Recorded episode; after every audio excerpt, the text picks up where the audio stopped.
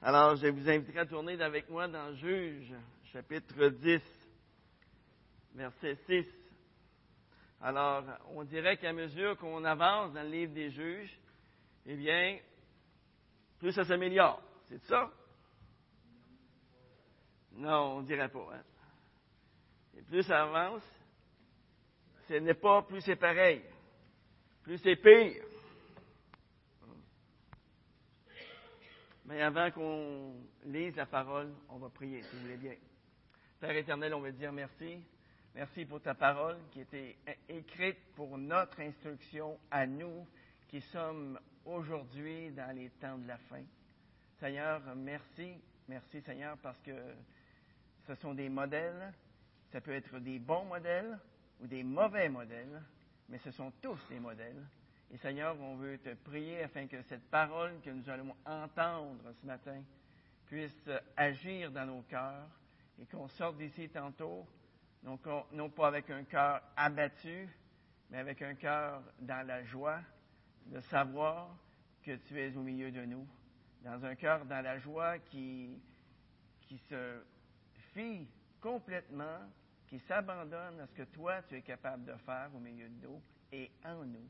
Seigneur, on te prie de bénir ta parole dans nos cœurs ce matin, dans le bon nom de Jésus. Amen.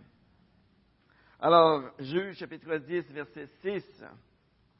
Les Israélites firent encore ce qui est mal aux yeux de l'Éternel. Ils rendirent un culte aux Baal et aux Astartés. Les dieux de Syrie, les dieux de Sidon, les dieux de Moab, les dieux des Ammonites, les dieux des Philistins. Ils abandonnèrent l'Éternel et ne le servirent plus. La colère de l'Éternel s'enflamma contre Israël. Il les vendit entre les mains des Philistins et entre les mains des Ammonites. Ils malmenèrent et maltraitèrent les Israélites cette année-là. Et pendant 18 ans, tous les Israélites qui étaient en Transjordanie, dans le pays des Amoréens en Galade. Les Ammonites passèrent le Jourdain pour combattre aussi contre Juda, contre Benjamin et contre la maison d'Éphraïm. Et Israël fut dans une grande détresse Ici, dans ce texte, le peuple d'Israël est arrivé à une époque de son histoire où il est prêt à adorer à peu près n'importe quoi ou n'importe qui, excepté le Dieu qui les a délivrés de l'esclavage en Égypte, excepté le Dieu qui leur a donné cette terre promise. Le peuple est devenu plus idolâtre que jamais. N'importe quelle divinité est préférable à l'Éternel. Imaginez un instant, ils ont adopté les sept dieux des peuples étrangers qui les environnaient. Il ne faut pas en adopter plus, il n'y en avait pas plus. Ils ont tout adopté. L'infidélité du peuple d'Israël envers Dieu dépassait en étendue tout ce qu'on avait pu entendre auparavant. Puisque les idoles viennent de partout, eh bien, le peuple va être pris en étau par des envahisseurs qui vont venir aussi de partout. Regardez les versets 10 à 14. Les Israélites crièrent à l'Éternel en disant, Nous avons péché contre toi, car nous avons abandonné notre Dieu et nous avons rendu un culte au Baal. L'Éternel dit aux Israélites, des Égyptiens, des Amoréens, des Ammonites, des Philistins, les Sidoniens, Amalek et Mahon vous ont opprimés. Et lorsque vous avez crié vers moi, ne vous ai-je pas sauvé de leurs mains? Mais vous, vous m'avez abandonné. Et vous avez rendu un culte à d'autres dieux. C'est pourquoi je ne vous sauverai plus.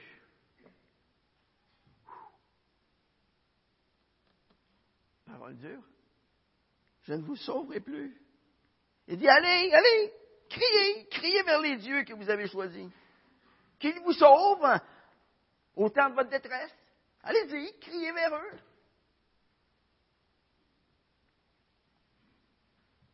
Dans une détresse sans précédent. Le peuple d'Israël finit par se repentir. Mais leur repentance était sincère. Le passé nous permet d'en douter, n'est-ce pas? Les nombreuses interventions de Dieu en faveur du peuple semblent avoir laissé Israël complètement indifférent. Et Dieu manifeste sa déception. Il en a marre d'aider une nation rebelle. Mais son refus de les aider sur le champ ne doit pas être compris de façon absolue. Si leur repentance est vraiment sincère, alors Dieu va les aider à nouveau. Regardez versets 15 et 16.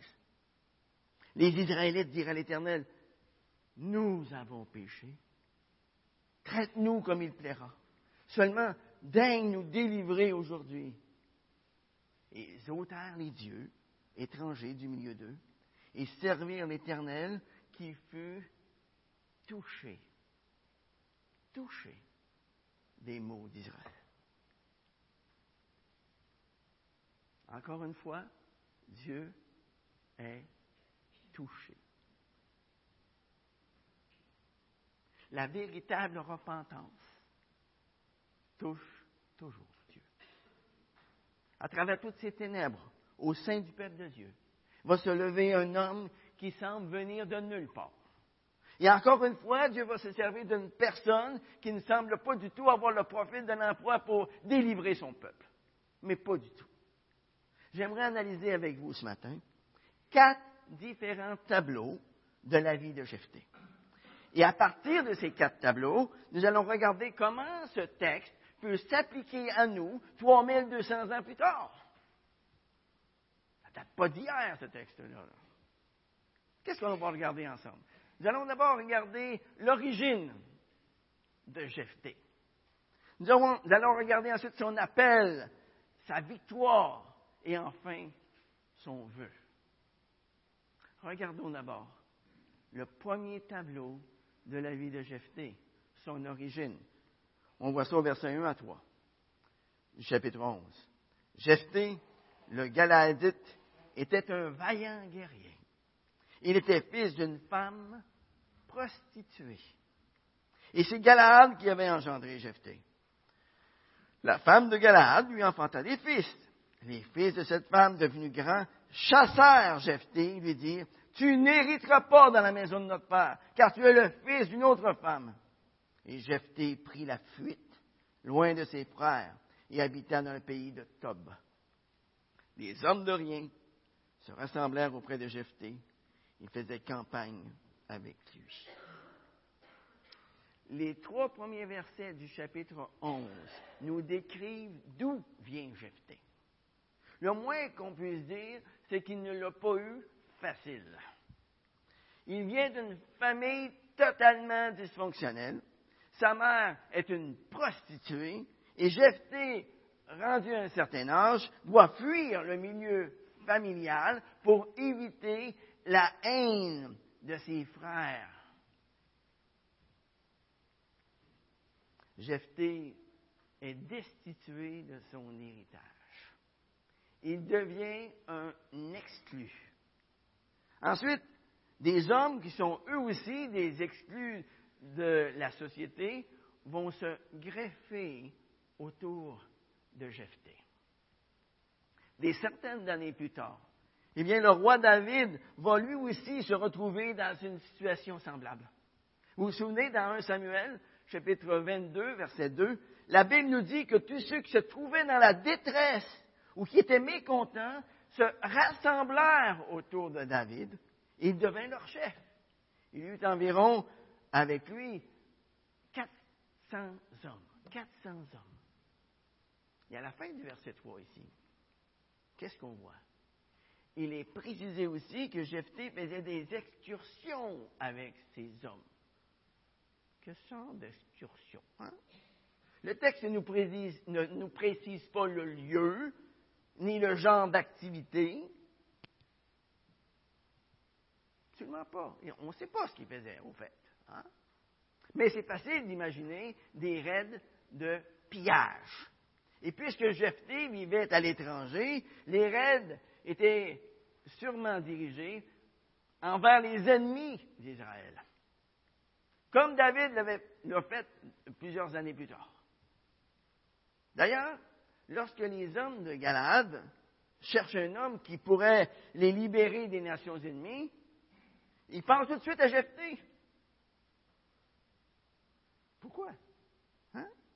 Si celui-ci avait été un bandit qui, dépossédait les Israélites, les anciens de ne seraient jamais venus voir Jephthé pour qu'il les délivre.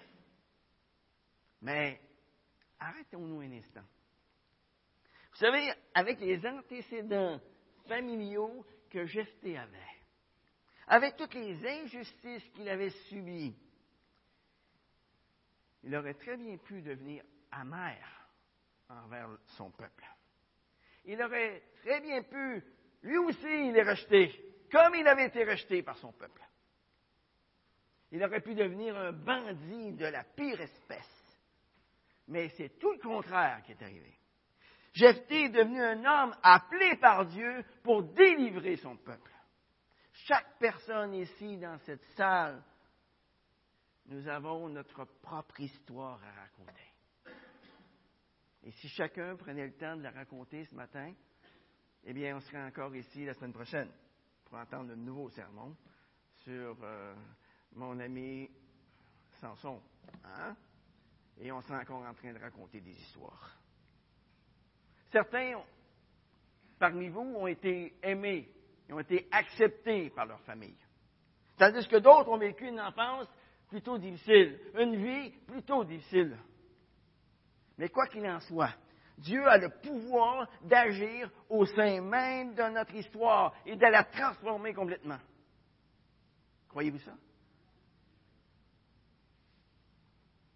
Malgré notre passé trouble, malgré le fait qu'on ait pu être rejeté, qu'on ait pu être exclu par nos proches, et même parmi les membres de notre propre famille, Dieu est quand même, peut quand même se servir de nous parce qu'il est là, à côté de nous.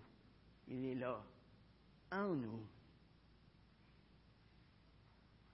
Et tout comme le pauvre Paul va le déclarer aux Corinthiens dans sa première épître, bien souvent, Dieu choisit les choses folles du monde pour confondre les sages. Dieu choisit les choses faibles du monde pour confondre les fortes. Dieu choisit les choses viles du monde, celles qu'on méprise, celles qui ne sont pas, pour réduire à néant celles qui sont, afin que nulle chair ne se glorifie devant Dieu. Regardons maintenant le deuxième tableau de la vie de Jephthé, son appel, qui se situe dans les versets 4 à 11. Quelque temps après, les Ammonites firent la guerre à Israël.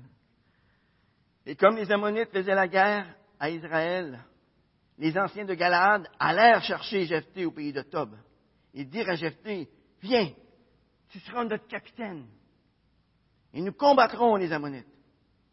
Jephthé répondit aux anciens de Galaad, n'avez-vous pas eu de la haine pour moi? Ne m'avez-vous pas chassé de la maison de mon père? Pourquoi venez-vous à moi maintenant que vous êtes dans la détresse? Les anciens de Galaad dirent à Jephthé, c'est bien pour cela que nous revenons vers toi maintenant, afin que tu marches avec nous, que tu combattes les Ammonites et que tu sois notre chef, celui de tous les habitants de Galade. Jephthé répondit aux anciens de Galade, si vous me ramenez pour combattre les Ammonites et que l'Éternel les livre devant moi, c'est bien moi qui sera votre chef.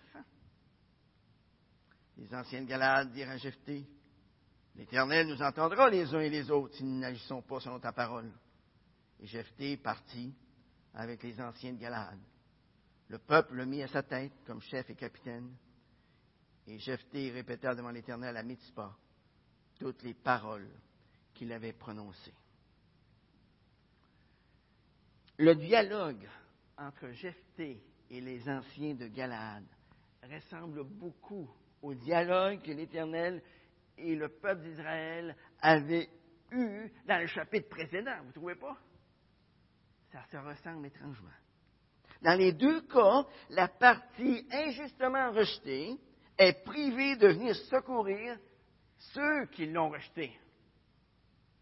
Dieu et Jephthé hésitent à accepter l'offre qu'il aurait faite de la part du peuple. Et finalement, il ne cède devant l'assurance d'être réellement honoré. D'un côté, Dieu attend qu'Israël rejette ses idoles avant d'intervenir. Tant et aussi longtemps que le peuple d'Israël gardait leurs idoles, Dieu gardait le silence. Il n'intervenait pas. Mais quand ils ont enlevé leurs idoles, Dieu fut ému de compassion envers eux. Et de l'autre côté, Jephthé attend de ses compatriotes une promesse formelle d'être leur chef et s'assure de la sincérité de leur promesse avant d'intervenir. Ce parallélisme entre Dieu et Jephthé montre bien que Jephthé n'est pas un homme amer, n'est pas un homme endurci. Moi, je trouve même qu'il pardonne plutôt facilement. Jephthé accepte l'offre qui lui est faite par les anciens de Galade. Non pas par soif du pouvoir, mais par sens du devoir. Il sait combien de malheureux ont été victimes d'injustice et combien ont été dépouillés de leurs biens. D'ailleurs, un certain nombre d'entre eux étaient déjà venus se réfugier auprès de lui.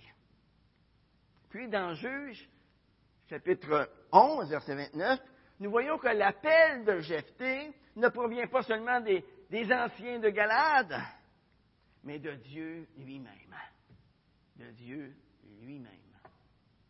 Il est écrit que l'Esprit de l'Éternel fut sur lui. Dieu a mis son esprit en lui pour qu'il devienne un libérateur. Vous savez, sans un appel direct de Dieu dans notre vie, nous ne pourrions jamais tenir le coup face à l'adversité. On lâcherait tout, aussitôt que les difficultés surviendraient. Nous serions nous aussi entraînés à faire ce qui nous semble bien?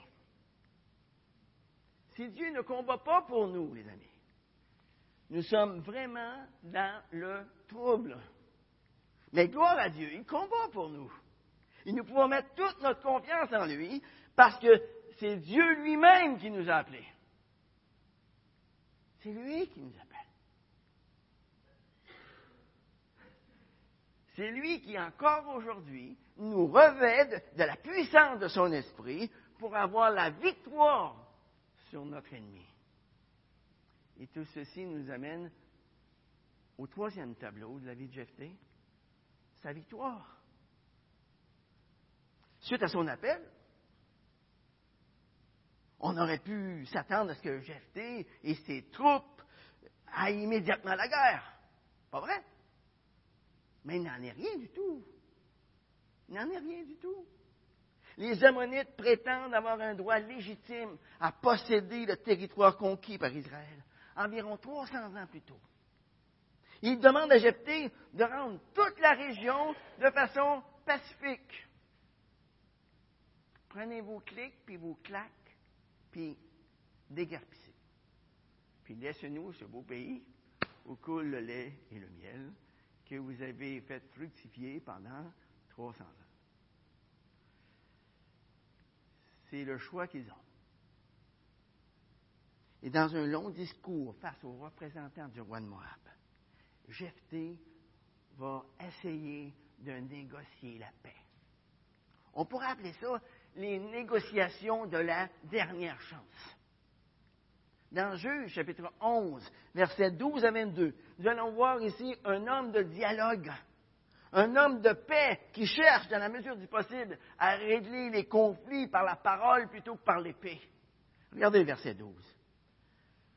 Jephthé envoya des messagers au roi des Ammonites pour lui dire Que veux-tu de moi pour venir contre moi faire la guerre à mon pays? Le roi des Ammonites répondit au messager de Jephthé, c'est qu'Israël, quand il est monté d'Égypte, a pris mon pays, depuis l'Arnon jusqu'au Yabok et au Jourdain. Rends-le maintenant, pacifiquement. Jephthé envoya de nouveau des messagers au roi des Ammonites pour lui dire Ainsi parle Jephthé. Israël n'a pas pris le pays de Moab, ni le pays des Ammonites. En effet, lorsqu'Israël est monté d'Égypte, il a marché dans le désert jusqu'à la mer des Joncs. Il est arrivé à Kadesh. Alors Israël envoya des messagers au roi des dons pour lui dire, Laisse-moi passer par ton pays. Mais le roi des dons ne voulut rien entendre. Il les envoya aussi au roi de Moab qui refusa. Et Israël resta à Kadesh. Puis il marcha par le désert, tourna le pays des dons et le pays de Moab, et vint par l'orient du pays de Moab. Ils campèrent au-delà de l'Arnon, sans entrer sur le territoire de Moab, car l'Arnon est la frontière de Moab. Israël envoya des messagers à Sion, roi des Amoréens, roi de Hekbon. Israël lui dit, Laisse-nous passer par ton pays jusqu'à l'endroit où nous allons. Mais Sion n'eut pas assez confiance en Israël pour le laisser passer sur son territoire. Sion rassembla tout son peuple, campa à et combattit Israël. L'Éternel, le Dieu d'Israël, livra Sion et tout son peuple entre les mains d'Israël qui les bâtit. Israël prit possession de tout le pays des Amoréens établis dans ce pays. Il prit possession de tout le territoire des Amoréens, depuis l'Arnon jusqu'au Yabok, et depuis le désert jusqu'au Jourdain. Vous voyez, Jephthé ne pète pas les plombs. Il se montre calme, patient. Il prend le temps de bien présenter la situation. il cherche par, par ses arguments à faire entendre raison à son ennemi. Jephthé témoigne aussi d'une excellente connaissance des Écritures, d'une excellente connaissance de l'histoire de son pays. Jephthé retrace l'histoire de la conquête d'Israël. Il révèle qu'Israël a toujours manifesté un profond, mais un profond respect envers les populations d'Édom et de, Moab. Et dans Deutéronome 2, verset 19, Dieu avait même donné l'ordre à Israël de ne pas attaquer les Ammonites. Il ne l'avait pas fait. Et ici, Jephthé, comme ses ancêtres, essaye d'éviter une guerre complètement inutile.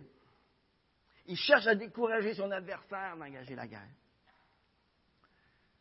Ma question ce matin est celle-ci. Et nous, nous les amis, avons-nous une bonne connaissance des Écritures?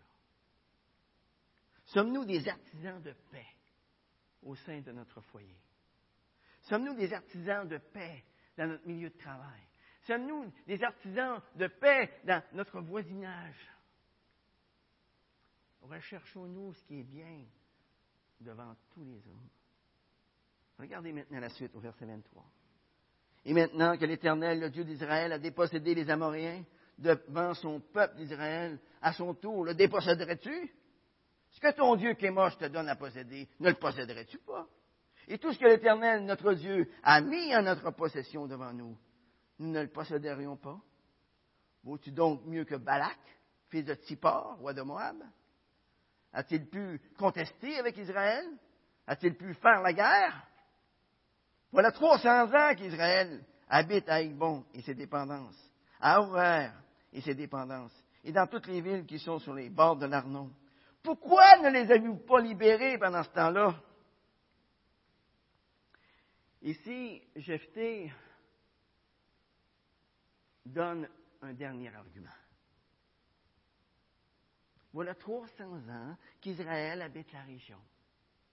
Et vous n'avez absolument, mais absolument rien fait pour lui reprendre ses terres. 300 ans, pensez-y.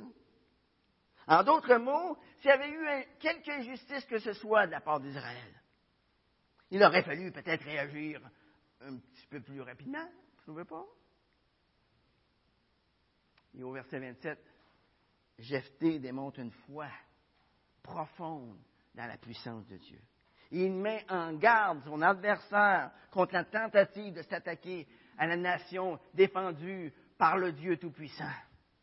Les dernières paroles de Jephthé vont nous montrer la mauvaise foi du roi Ammonite au verset 28. Regardez le verset 27. Il dit, ce n'est pas moi qui ai péché contre toi.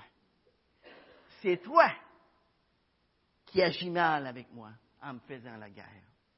Que l'Éternel le juge, soit aujourd'hui juge entre les Israélites et les Ammonites. Et le roi des Ammonites n'écouta pas les paroles que Jephthé lui fit dire. Et à ce moment-là, la guerre devient inévitable.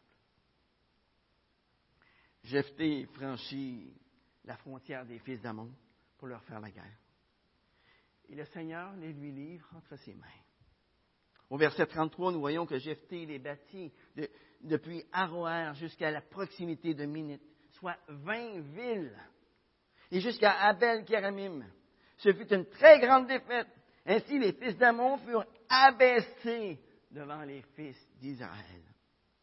Dieu donne à Jephthé une victoire complète sur les Ammonites. La question est celle-ci ce matin. Quel est ton ennemi? Quel est ton ennemi? Une dépendance qui te tient lié? L'hypocrisie? La malhonnêteté? L'égoïsme? L'orgueil? Est-ce que vous croyez que Dieu peut et veut vous accorder une délivrance complète sur votre ennemi? Avec Dieu, nous avons le pouvoir, les amis. Nous avons le pouvoir de remporter la victoire sur chacune de nos tendances négatives. Dans Éphésiens 3.20, la parole de Dieu nous fait une magnifique promesse. Il s'est dit, Or à celui qui, par la puissance qui agit en vous, peut faire infiniment au-delà de tout, de tout, de tout ce que nous demandons et même pensons. Et ceci nous amène au quatrième tableau de la vie de Jephthé, son vœu, qui se trouve au verset 30 et 31. Mais avant de lire le verset 30 et 31, c'est bon de regarder le verset 29.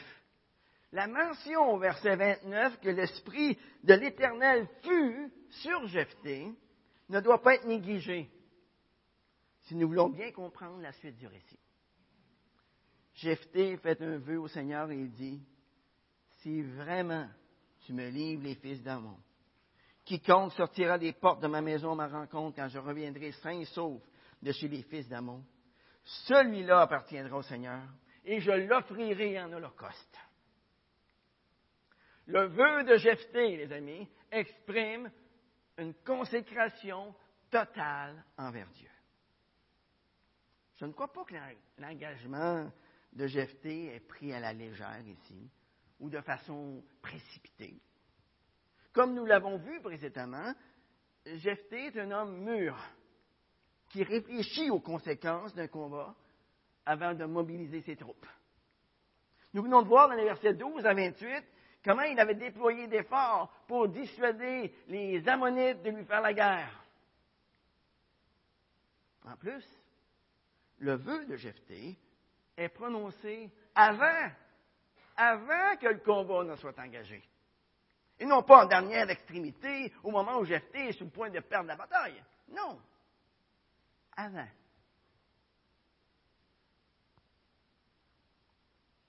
C'est donc à tête reposée que Jephthé fait ce vœu à l'Éternel. Jephthé veut manifester à l'avance sa reconnaissance envers l'Éternel.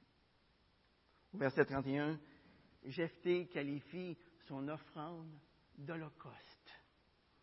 Regardons maintenant ce qui se passe après sa victoire sur ses ennemis. Au verset 34. Tandis que Jephthé revenait vers sa maison en Mitzpah, voici que sa fille sortit à sa rencontre, dansant et jouant du tambourin. Elle était son unique enfant. Il n'avait en dehors d'elle ni fils, ni fille. Dès qu'il la vit, il déchira ses vêtements et dit ah, ma fille, tu m'accables. Tu es au nombre de ceux qui m'affligent. J'ai trop ouvert la bouche devant toi. Je ne puis revenir en arrière. Elle lui dit, mon Père, tu as trop ouvert la bouche devant l'Éternel. Agis envers moi selon ce qui est sorti de ta bouche. maintenant que l'Éternel t'a délivré, t'a vengé de tes ennemis, les Ammonites. Puis elle dit à son père, que ceci me soit accordé. Laisse-moi seul. Laisse-moi seul pendant deux mois, pour que j'aille errer dans les montagnes et pleurer sur ma virginité, moi et mes compagnes. Il répondit, va. Et il la congédia pour deux mois. À la fin de deux mois, elle revint chez son père. Il accomplit sur elle le vœu qu'il avait prononcé. À première vue, Jephthé semble bien avoir offert sa fille comme un sacrifice humain pour accomplir son vœu téméraire. D'ailleurs, le terme holocauste désigne partout ailleurs dans l'Ancien Testament un sacrifice sanglant, complètement consumé par le feu sur l'autel. Mais lorsque l'Ancien Testament parle d'Holocauste, il s'agit toujours de l'offrande d'un animal qui est censé faire l'expiation des péchés de celui qui présente l'offrande. Vous vous souvenez de la façon dont il faisait? Il déchargeait ses péchés sur l'animal pur qui était devant lui. Il confessait ses péchés à Dieu. Et ensuite, il répandait son sang. Beaucoup de questions ont été posées sur le vœu de Jephthé. Inutile de vous dire que le vœu de Jephthé a fait couler beaucoup d'encre. Il y a deux principales options qui ont été mises de l'avant à travers les siècles pour expliquer le vœu de Jephthé. Première option. Plusieurs ont cru et croient encore que Jephthé a dû immoler sa fille sur l'autel. Ils prétendent que Jephthé a dû ignorer la loi de Moïse. Il n'a pas avoir su que les sacrifices humains étaient interdits par Dieu. Jephthé aurait fait ce vœu irréfléchi parce qu'il croyait que ce serait nécessaire pour avoir la victoire sur les Ammonites, sur ses ennemis. De plus, étant le fils d'une prostituée, Jephthé aurait assimilé un paquet de croyances païennes au cours de sa vie. Il a simplement mis en pratique les croyances païennes qu'il avait reçues. Deuxième option. Il y en a d'autres qui optent en faveur d'une consécration à vie de la fille de Jephthé au service du temple. Et voici quelques-uns de leurs arguments. Premier argument. Le texte nous parle de la virginité perpétuelle de la fille de Jephthé. Il est écrit qu'elle et ses compagnes ont pleuré sur sa virginité et non sur le sacrifice de sa vie. Elles ont pleuré sur le fait qu'elles ne connaîtraient pas d'homme et qu'elles ne pourraient pas avoir d'enfant. Deuxième argument, le sacrifice d'enfants était tout à fait contraire à la loi de Moïse. Depuis les tout débuts de l'histoire d'Israël, depuis le temps d'Abraham, les sacrifices d'enfants étaient considérés comme étant une offense à l'Éternel, comme une abomination devant Dieu. Il est donc inconcevable que le pieux Jephthé ait pu supposer plaire à Dieu en perpétrant un tel crime et une telle abomination devant Dieu. Troisième argument. Selon la loi, il aurait été impossible pour Jephthé de sacrifier sa fille en holocauste aucun sacrificateur placé devant l'autel des sacrifices aurait consenti à offrir un sacrifice à l'Éternel qui a été dénoncé dans la loi de Moïse comme étant la plus grande abomination parmi les nations. Si Jephthé avait effectivement sacrifié sa fille, ça aurait été étrange que ni le peuple, ni les anciens ne se soient interposés et d'essayer de l'en dissuader, de lui faire changer d'idée. Vous vous souvenez d'une histoire comme ça, plus tard, avec Saül et son fils? Celui qui mangera, il faut le sacrifier à Dieu. Et là, mon ami Jonathan avait goûté un peu de miel qui lui avait redonné des forces. Et avec ces forces-là, eh bien, il avait pu vaincre ses ennemis, les Philistins. Il y avait eu une grande victoire en Israël. Et là, quand notre ami Saül a su que c'était son fils qui avait mangé et il voulait tuer. Qu'est-ce qui s'est passé? Ils se sont tous interposés pour lui dire, cet homme ne mourra pas. Et Jonathan n'est pas mort ce jour-là. Jonathan n'est pas mort ce jour-là.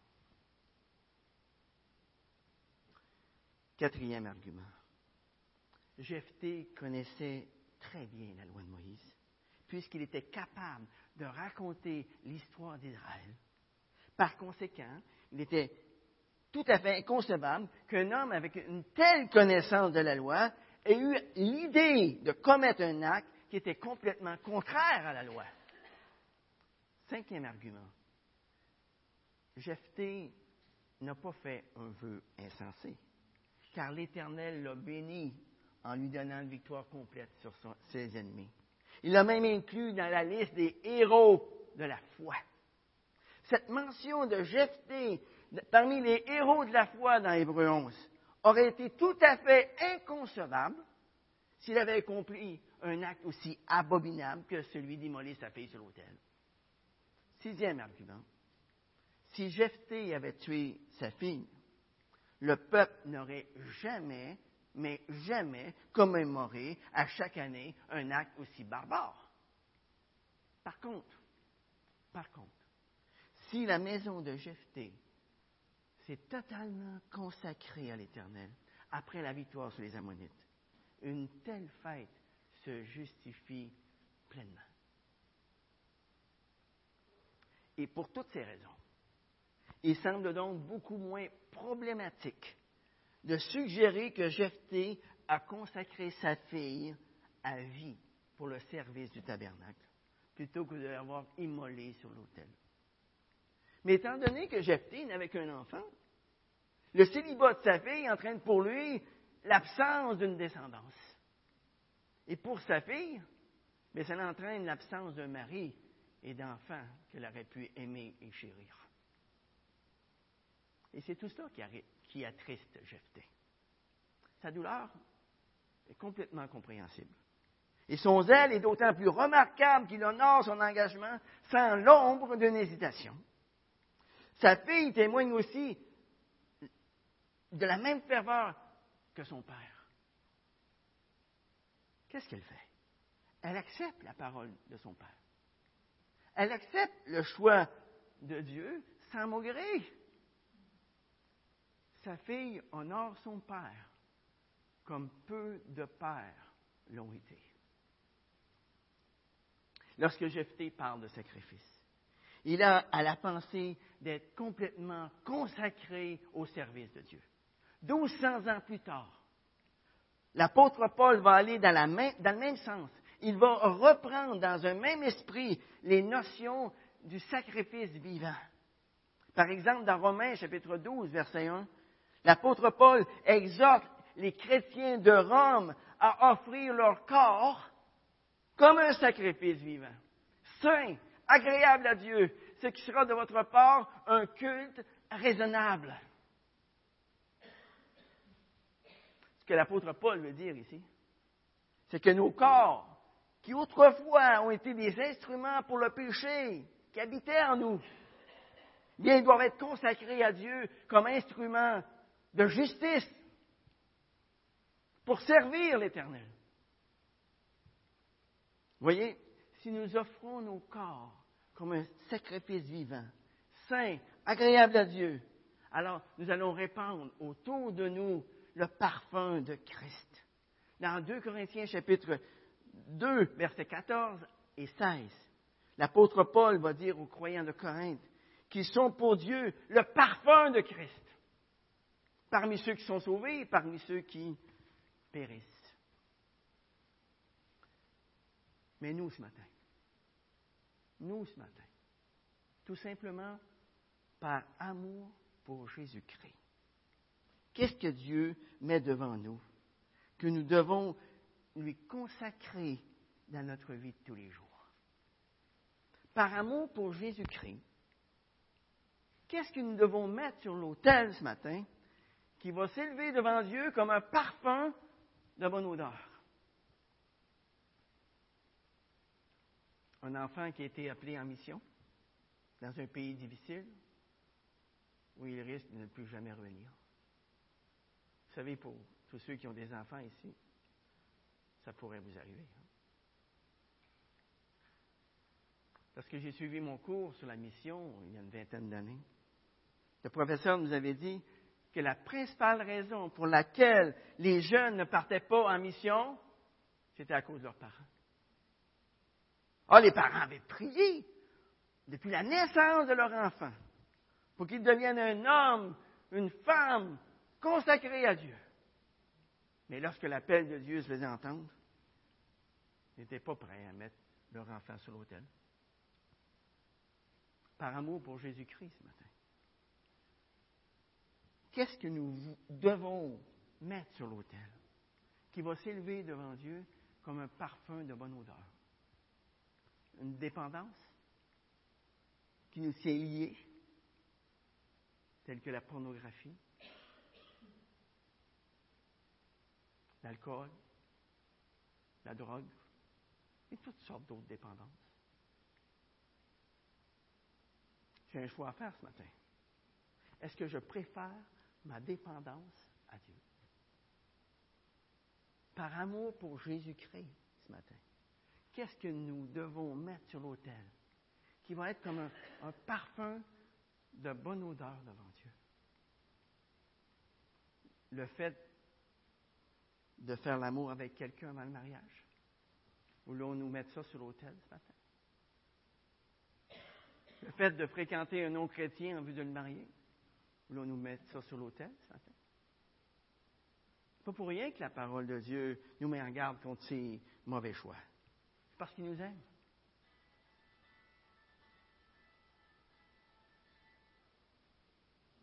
Voilà, on a un appel. Dieu nous aime. Il vient de le dire. Parce qu'il nous aime. Il nous aime. Mais parce qu'il nous aime, eh bien, il ne veut pas que rien de mal nous arrive. Il veut notre bien. Par amour pour Jésus-Christ ce matin, qu'est-ce que nous devons mettre sur l'autel qui va être comme un parfum de bonne odeur devant Dieu? Le fait de faire des transactions douteuses ou de simplement travailler au noir. La parole de Dieu nous met en garde contre la malhonnêteté. Elle nous dit que l'amour de l'argent est la racine de tous les maux. Par amour pour Jésus-Christ ce matin, qu'est-ce que nous devons mettre sur l'autel qui va s'élever devant Dieu comme un parfum de bonne odeur? Le fait d'avoir un comportement différent à la maison que dans mon milieu de travail. Le fait d'avoir un péché secret, non confessé. La parole de Dieu nous met en garde contre l'hypocrisie. Voulons-nous être des héros de la foi ce matin? Par la puissance du Saint-Esprit, Jephthé, le héros de la foi, a exprimé sa reconnaissance à Dieu par une vie consacrée. Par amour pour Jésus-Christ ce matin, qu'est-ce que tu es prêt à mettre sur l'autel? Jephthé a mis sur l'autel ce qu'il avait de plus précieux il a reçu l'approbation de Dieu. Aujourd'hui, il est inscrit au temple de la renommée de la foi. Au temple de la renommée.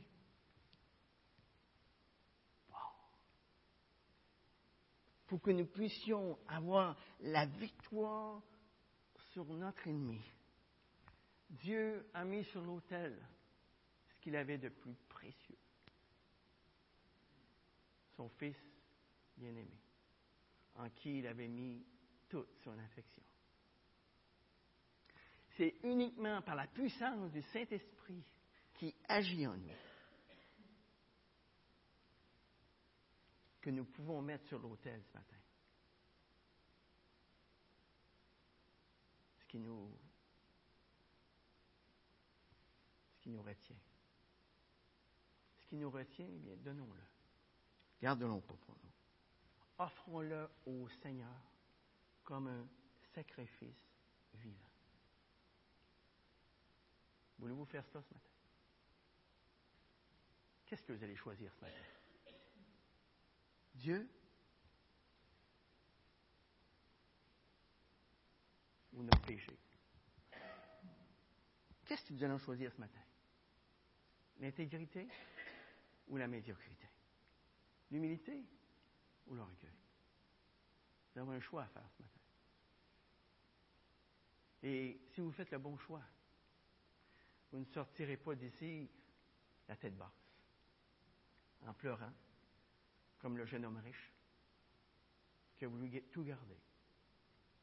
Mais il s'est en allé triste. Qu'est-ce que Seigneur lui avait demandé? Il lui avait demandé tout. Mais il n'était pas prêt à tout donner. Prions. Seigneur, merci pour le fait que tu t'es fait connaître à nous, à chacun de nous, de façon bien particulière. Merci parce que, quelle que soit notre histoire, Seigneur, tu as le pouvoir d'agir au sein même de notre histoire. Tu as le pouvoir, Seigneur, de la transformer, cette histoire. Seigneur, malgré notre passé qui a pu être trouble, malgré qu'on a pu être rejeté par nos proches dans le passé, eh bien, Seigneur, tu veux quand même te servir de nous. Seigneur, merci parce qu'en tant qu'enfant de Dieu, nous avons reçu un appel particulier qui vient de toi, afin d'avoir un impact positif autour de nous, dans notre entourage. Seigneur, merci parce que par la puissance de ton esprit qui agit en nous, nous avons le pouvoir d'avoir la victoire sur notre ennemi.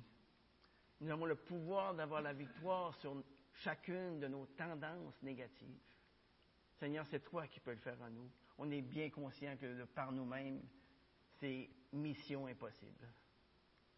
Seigneur, par amour pour Jésus-Christ ce matin, par amour pour celui qui nous a rachetés à un si grand prix, nous sommes prêts ce matin à mettre sur l'autel comme un parfum de bonne odeur tout ce qui peut nous éloigner de toi. Seigneur, merci parce que c'est toi qui vas nous donner la force de le faire. On ne veut pas y aller par nos propres forces, mais on veut y aller par la force que toi tu donnes. Seigneur, bénis-nous tout au long de cette semaine. Bénis-nous dans nos familles, bénis-nous dans notre milieu de travail. Que nous puissions être des flambeaux, des poteaux indicateurs là où tu nous places, afin que ta gloire puisse réjaillir de tout cela. Au nom de Jésus. Amen.